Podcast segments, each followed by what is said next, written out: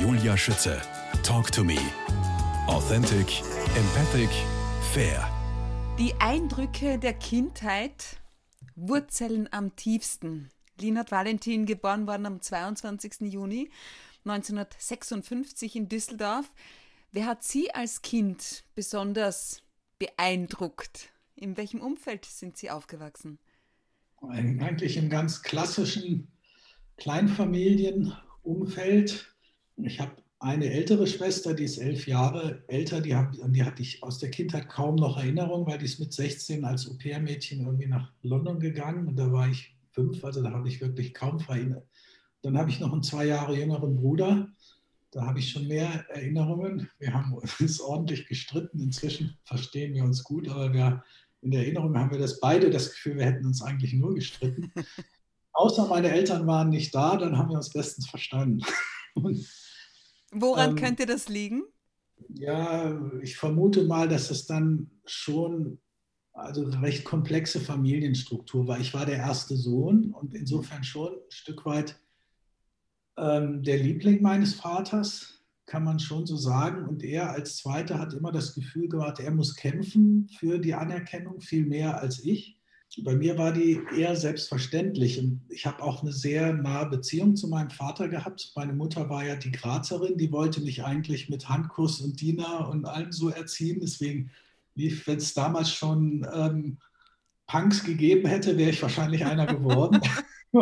14, 15. So war ich nur etwas zerrissen und eher als Beatle mit langen Haaren. Und wir hatten auch öfters ähm, Kindermädchen tatsächlich. Und an eine von denen habe ich jetzt nicht so als Bild, aber habe ich tatsächlich noch eine sehr positive Erinnerung aus diesen frühen Jahren, so von, ich weiß nicht, zwei bis vier, fünf. Ungefähr. Aber inwiefern positiv? Also ich weiß einfach, dass die sehr nett war und dass ich mich da verbunden gefühlt habe. Während ich bei meiner Mutter, die hat immer irgendwas gemacht, die ist für mich in der Erinnerung weder positiv noch negativ so richtig vorhanden. Mhm. Äh, mein Vater beides, also sowohl positiv als auch sehr schwierig. Inwiefern? Ähm, weil er eben eine posttraumatische, wie ich heute verstehe, aus dem Krieg eine posttraumatische Belastungsstörung hatte und oft cholerische Wutanfälle bekommen hat. Äh, er hat jetzt mich, meinen Bruder, nie geschlagen, aber meine ältere Schwester, das war in der Anfangszeit, als er seine Firma aufgebaut hat. und er hat dann später tatsächlich mit Psychotherapie und sogar mit LSD gestützter Psychotherapie und Meditation auch schon was angefangen und hat die antiautoritäre Erziehung dann vertreten als jemand, der sehr cholerisch ist. Ist eine spannende Mischung, ja. das kann ich dazu sagen, ja. Und dann gab es noch den Biologielehrer am Gymnasium. Genau, das war also Schule war für mich ein Horrortrip. Ach Gymnasium. Also die, Grundschule, die Grundschule war eigentlich ganz okay und im dritten Schuljahr hatte ich eine Lehrerin, die fand ich ganz toll. Also kann ich mich sogar heute noch an den Namen erinnern. Und wie hieß sie? Ähm, Bödecker. War leider nur ein Jahr, aber da hatte ich wirklich das Gefühl, da fühle ich mich sicher und gesehen und aufgehoben. Und das Gymnasium war dann völliger Bruch.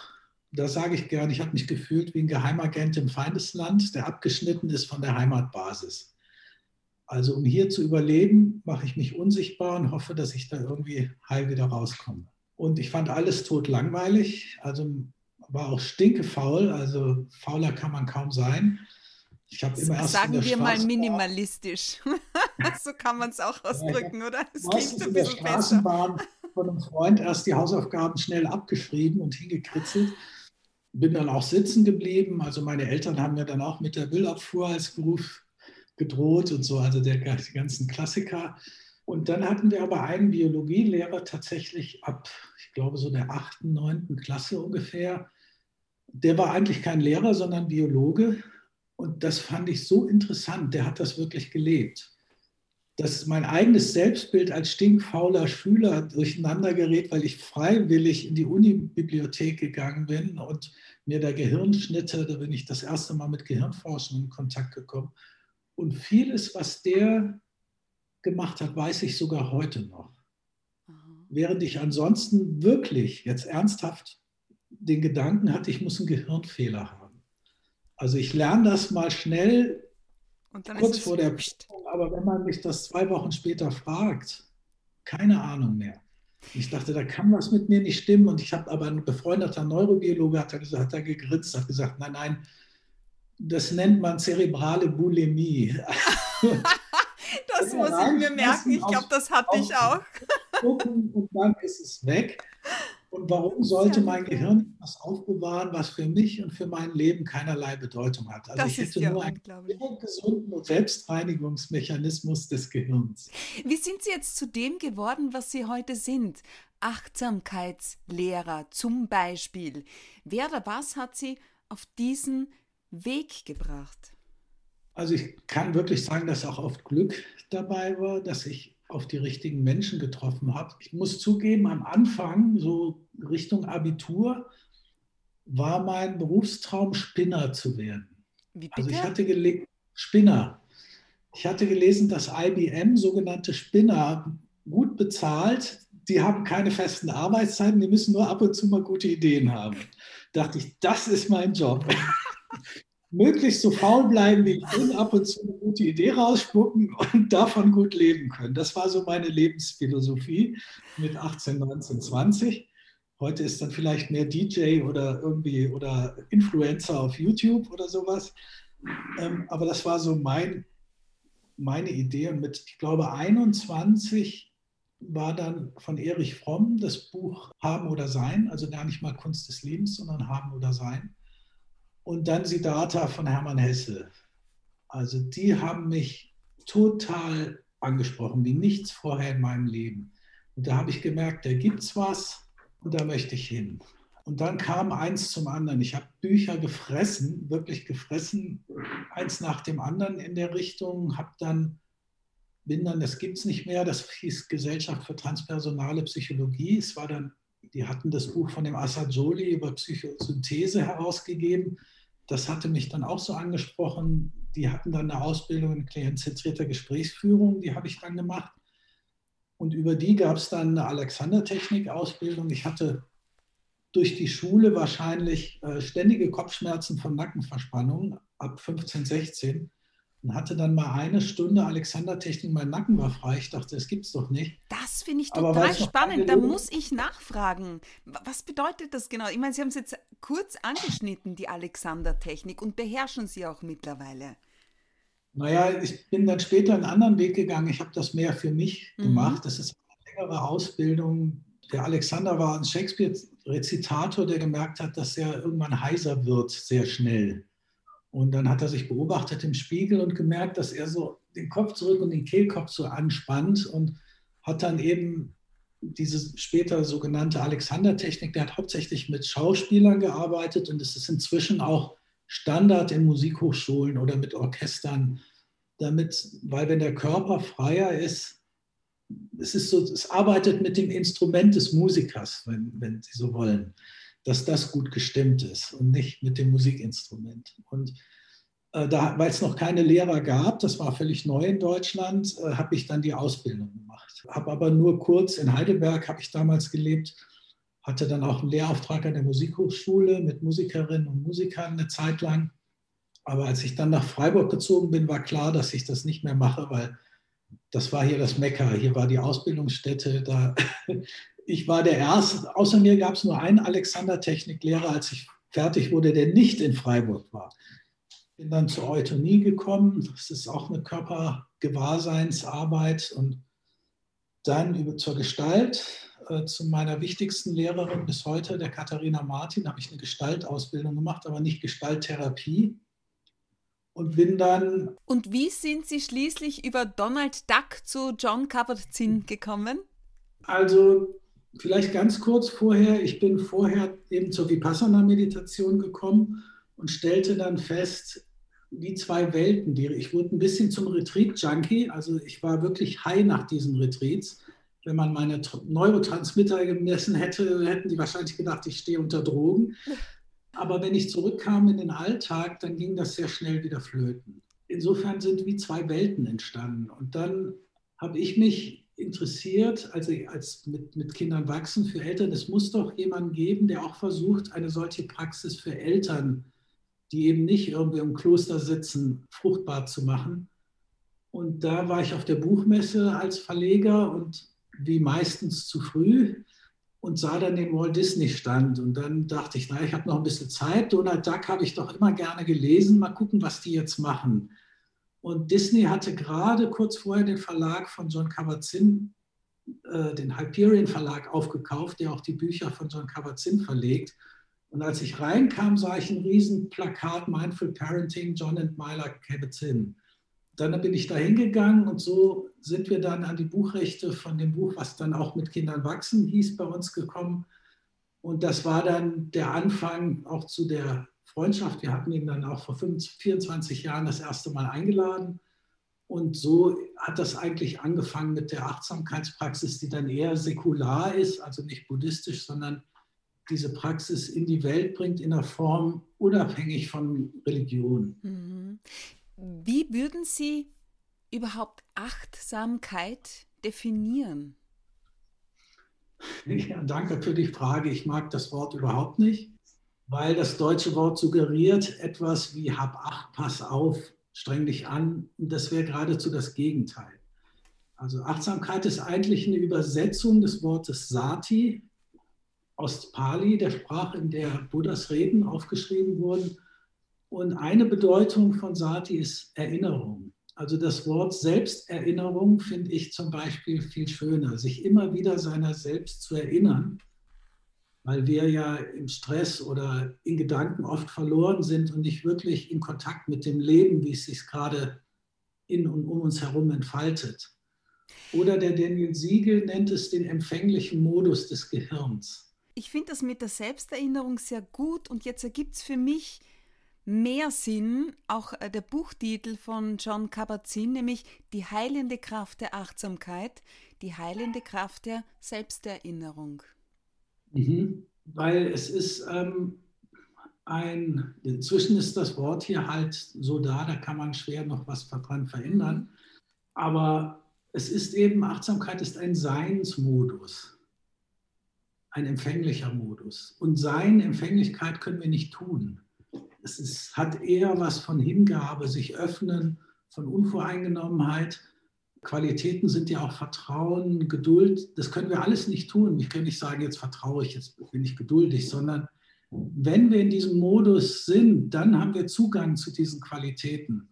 Super spannend. Und die Frage ist, wie, welche innere Haltung, das ist eigentlich fast wie bei Kindern, welche innere Haltung uns selbst gegenüber trägt dazu bei, dass wir in diesen Modus kommen, in diesen empfänglichen Seinsmodus. Ihr Fokus liegt derzeit auf Kindern mit integrativer Achtsamkeit. Was bedeutet integrative Achtsamkeit? Worauf kommt es da speziell bei Kindern an? Also das bezieht sich eigentlich nicht speziell auf das Kinderthema, sondern auf uns Erwachsene, die integrative Achtsamkeit. Und vielleicht ganz kurz gesagt, das ist die Verbindung von meditativen Praxis mit humanistischer Psychologie, weil diese Kulturen, die mystischen Kulturen, die haben sich nicht um die Persönlichkeit geschert. Die waren im Kloster und sonst was. Persönlichkeit hat da keine Rolle gespielt. Und man sieht ja auch viele Fehlentwicklungen bei sogenannten Erleuchteten, die ähm, dann plötzlich Dinge wie Missbrauch tun, weil sie damit vorher nie zu tun hatten. Und ich glaube, dass es unglaublich wichtig ist, auch aus meiner eigenen Geschichte mit diesem nach dem Betrieb zurückkommen und wieder im Alltag funktionieren, dass wir Persönlichkeit und, und diesen inneren Raum, der unpersönlich ist und weit und ein Raum des Gewahrseins ist, dass wir das integrieren. Aus welchem Grund liegt Ihnen der achtsame Umgang mit Kindern so besonders am Herzen? Das kann ich ehrlich gesagt gar nicht beantworten ich habe ja den Verein mit Kindern wachsen gegründet, acht Jahre bevor ich selbst Vater wurde. Und ich war auch in den Sonderseminaren meiner Gestaltlehrerin für Mütter, obwohl ich selber kein Vater war, weil es mich so interessiert hat. Aber ich kann nicht wirklich sagen, warum. Ich glaube, ich habe oft gesehen, wie eben Kinder diesen Forschergeist, diese Lebendigkeit verlieren, mich selbst eingeschlossen. Und Wege zu finden, wie das erhalten bleiben kann, ähm, haben mich einfach sehr früh interessiert. Und ähm,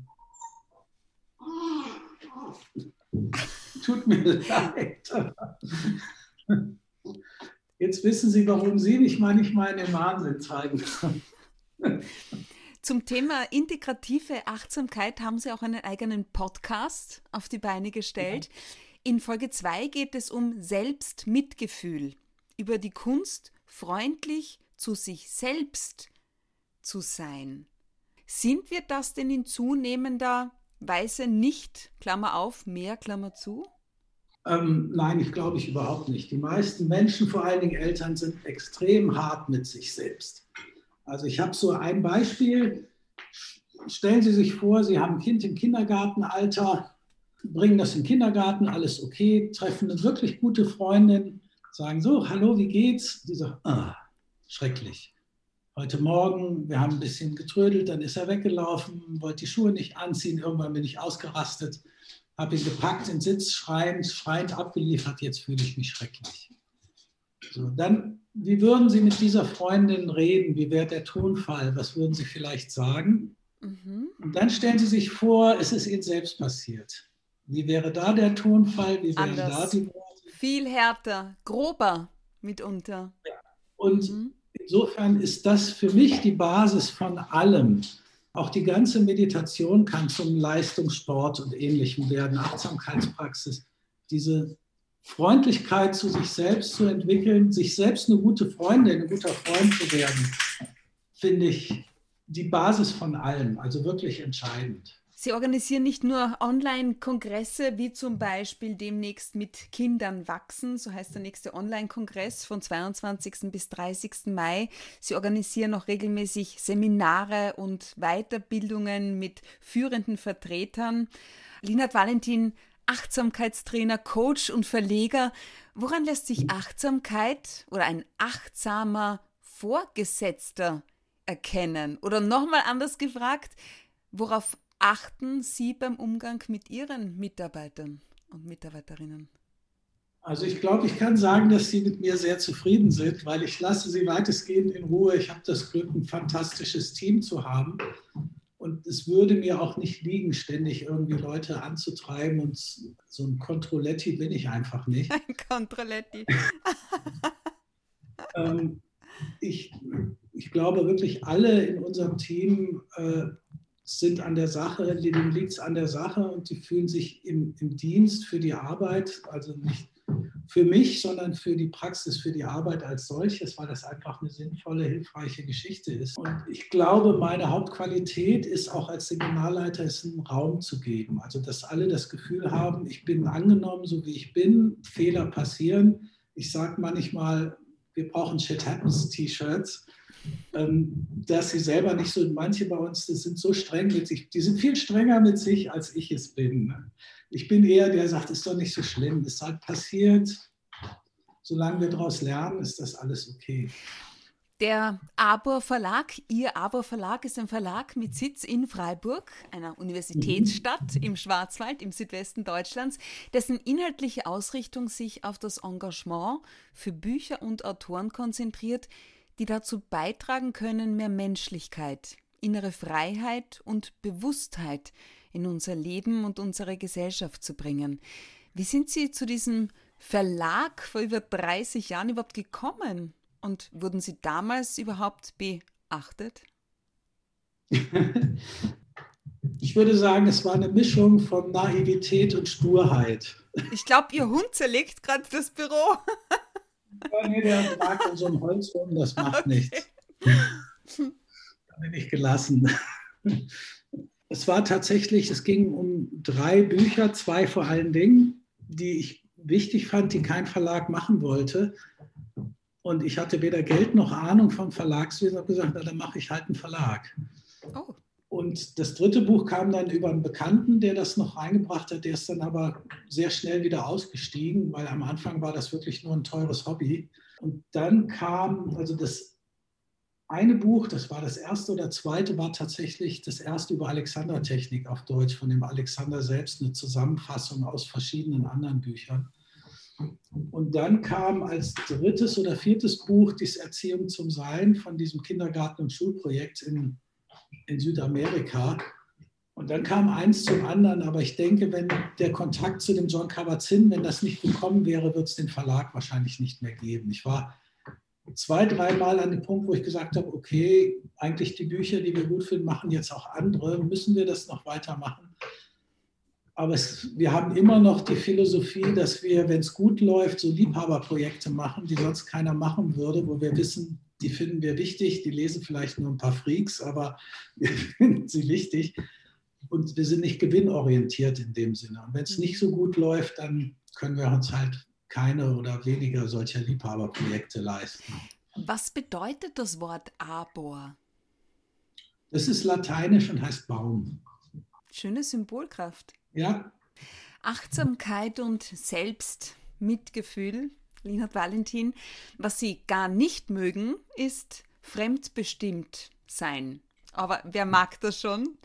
Die Frage lautet vielmehr, was braucht es dazu?